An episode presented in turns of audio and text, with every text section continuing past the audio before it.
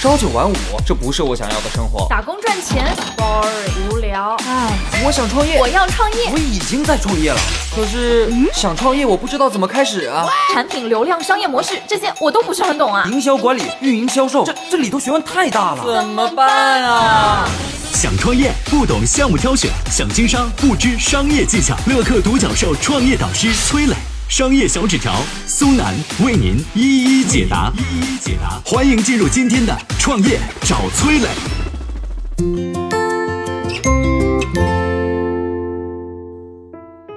几十年不换包装的养乐多，就靠一百毫升的小红瓶闯天下，却能年赚两百亿，日销四千万瓶，他是怎么做到的呢？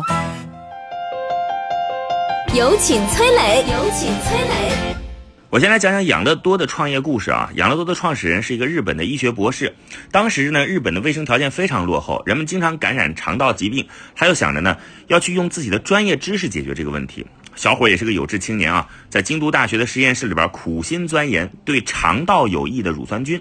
一九三零年呢，他终于成功培育出了可以活着到达肠道，并且对肠道有益的乳酸菌。一九三五年，加入乳酸菌的养乐多饮料诞生了。到今天呢，养乐多已经成了乳酸菌饮料领域的著名企业，日销四千万瓶，一年狂赚两百多亿。那这是怎么做到的呢？首先，养乐多创造了一个新的饮料品类，就是乳酸菌饮料。咱老百姓也不知道这乳酸菌是个啥玩意儿啊，只知道对肠道好。而且呢，养乐多八十四年以来只做这一款饮料，就靠着单一的产品打天下，把养乐多铺进了客户心里的货架上。现在提到乳酸菌饮料，大家想到的就是养乐多。你看，消费者记住的往往是新品类的创造者，比如像功能性饮料的创造者就是红牛，可乐的创造者就是可口可乐，矿泉水品类的创造者就是农夫山泉。定位理论告诉我们的就是，一定要看到你的竞争对手在哪个山头上是老大，然后呢，迅速绕过那个山头，寻找新的山头做老大，也就是创造新品类。所以呢，任何市场都可以无限的细分。创业者可以创造一个新品类来抢占用户的心智。另外呢，养乐多创新了家庭配送的渠道模式。既然把货铺进了客户心里的货架上，那接下来就要想办法把产品推到客户的手上。快消品行业有一句话叫做“产品未到，渠道先行”。我们看国内娃哈哈就是以渠道称王的。中国不管是哪个小乡村的小卖部，都能买到娃哈哈的矿泉水饮料。那养乐多怎么把产品推广出去呢？一九六三年，养乐多在日本首创了家庭配送的模式。因为养乐多主要的客户是女生、小孩儿，尤其是宝妈，于是他就想：哎，我怎么发动我的忠实客户来帮助我推广产品呢？哎，我们看宝妈群体有个特点啊，一个是闲在家里想找点事儿做，另一个呢是看到好的产品愿意去分享。养乐多就抓住了机会，发展大量的宝妈成了养乐多的家庭配送员，这些人被称为养乐多妈妈。为了激励这些宝妈，养乐多还拿出利润的一半来分给宝妈。只要你介绍新客户成功，就有钱拿。本身东西就挺好的，分享还有钱赚，宝妈当然是热情高涨，战斗力强悍啦。养乐多在全球发展了八万多名养乐多妈妈，这些人构成了强大的渠道。尤其是在日本啊，养乐多妈妈的销售业绩占到了养乐多销量的三分之二，比什么商场啊、超市啊、便利店等等这些渠道要高多了。目前，国内的养乐多妈妈只有三千多名，主要分布在北上广少数几个大城市。所以呢，你买养乐多主要还是在商场、超市等渠道。但是呢，在这个日本啊，这个养乐多妈妈就是随处可见的了。看到养乐多的这个渠道模式，你会不会想到我们现在看到的微商啊？这种社交关系的商业模式，养乐多可以算是现代鼻祖之一了。微商呢，就是通过社交关系来推广产品的，承载社交关系的工具是微信。几十年了，这种社交关系商业模式的本质没有变。养乐多就是借助宝妈群体的社交网络，把产品推广到社区周边的顾客手上。这就是基于人的信任，基于宝妈们的口碑，更容易让顾客接受产品。创业者不妨思考一下啊，怎么借助社交关系链，把你忠实的客户变成你强大的渠道。嗨，大家好，我是崔磊。下拉手机屏幕，在节目简介里有我的个人微信号。朋友圈我会分享创业思考、商业观察，以及和支付宝、抖音等巨头合作的创业好项目，欢迎您来交流。我们的创业平台乐客独角兽已经汇聚了三万多名各行各业的创业者，欢迎您来寻找资源。有请商业小纸条，请商业小纸条。养乐多这家公司比较有意思啊，一个产品几十年都不换包装，就靠着这个一百毫升的小红瓶闯天下啊，看似不思进取，却能日销四千万瓶，为啥？首先啊，养乐多这个一百毫升这小瓶装容量一直没变过，这是他一开始就经过深思熟虑做出的决策。这里边呢有个小插曲很有意思啊，当年大约有六万八千个菲律宾人在国外的社交媒体上啊，这个发一个客户反馈啊，六万多个菲律宾兄弟啊，说啥呢？说我们要求养乐多生产一升大瓶装的饮料啊，也就是这十瓶十小瓶啊，做成一个大瓶。说你养乐多，你这玩意儿给我整这么小的小瓶啊，我这一小口一眯就没了啊，我嘴长大点，可能半口就没了，我没感觉不爽。你得尊重我们消费者的需求，赶紧给我整大瓶的。哎，人家这个养乐多呢，他就是没搭理客户的需求。最后呢，菲律宾当地的广播电视台都看不过去了啊，当地媒体都关注了啊，也给这个养乐多提意见，说你怎么能无视啊我们这么多消费者的意见呢？于是他们特地找养乐多官方要个说法。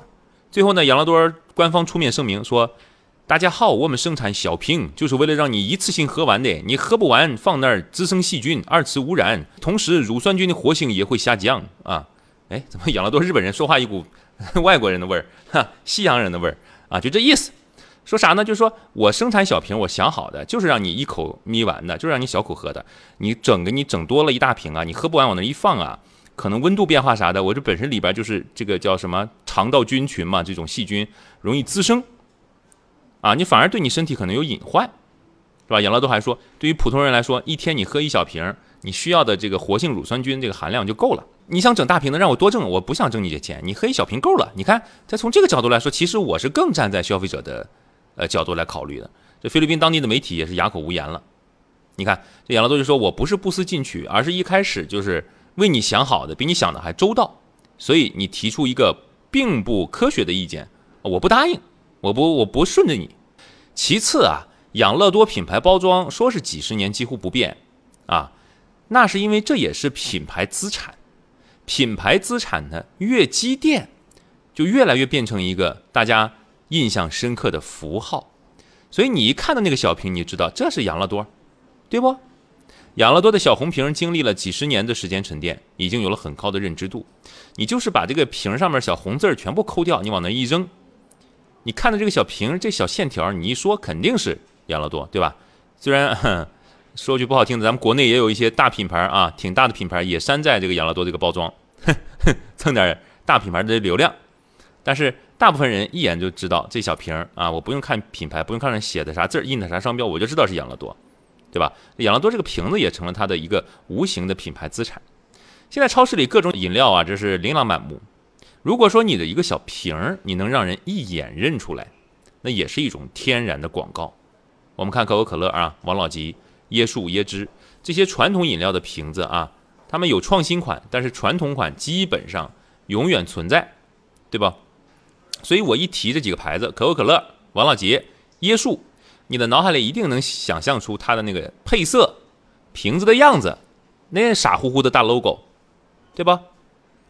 这就是依靠时间的力量形成的一种品牌沉淀和品牌资产。我再举一个反例啊，这个肯德基以前的这个经典的形象是一个慈祥的白胡子老爷爷，哎，这顾客说看着老爷爷一种什么感觉呢？好像是在校门口啊，胡同口开了个炸鸡店，有一个安分守己的老头，很慈祥，很亲切啊。小朋友来，这个炸鸡给你尝尝，可好吃了啊，就有一种这种画面感。前段时间呢，肯德基在国外的网站上啊，发布了肯德基上校的新形象的写真集，哇，那激起了轩然大波。这个新形象呢，这个形象有点像谁呢？就是有点霸道总裁的感觉，整体上年轻了，而且呢，动不动就把自己的 T 恤衫撩起来，露出八块腹肌。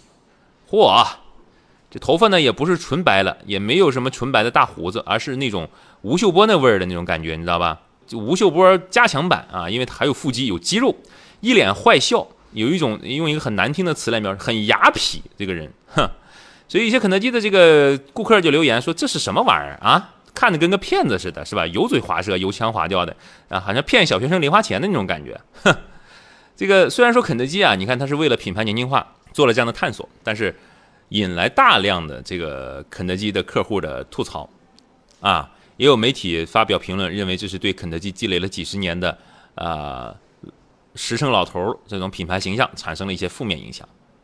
所以咱们思考一下啊，不管你是品牌包装啊，还是形象，还是 logo，还是广告语，如果你一开始战略方向是对的，一旦确定啊，咱们就不要去做轻易的更改，要靠时间的力量来有一些沉淀。我再说个事儿，一朋友开淘宝店的，啊，一开始那个小小产品还卖的挺火，但包装挺丑的，但大家认准这个包装了。后来呢，那山寨它变多了，他为了让自己从山寨当中脱颖而出，更具辨识度，他提升了这个包装的质量，啊，用更绚丽的配色啊，更精致的包装。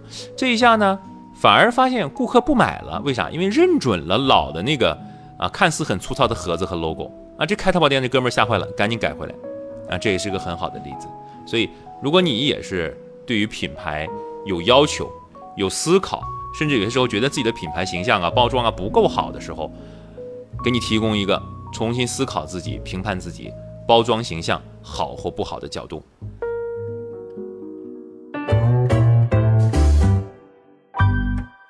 我曾经呢跟很多创业者沟通过，发现创业者最大的痛点就是缺少资源、缺少链接。于是呢，我们创立了创业者社群“乐客独角兽”，现在啊已经有三万多人了。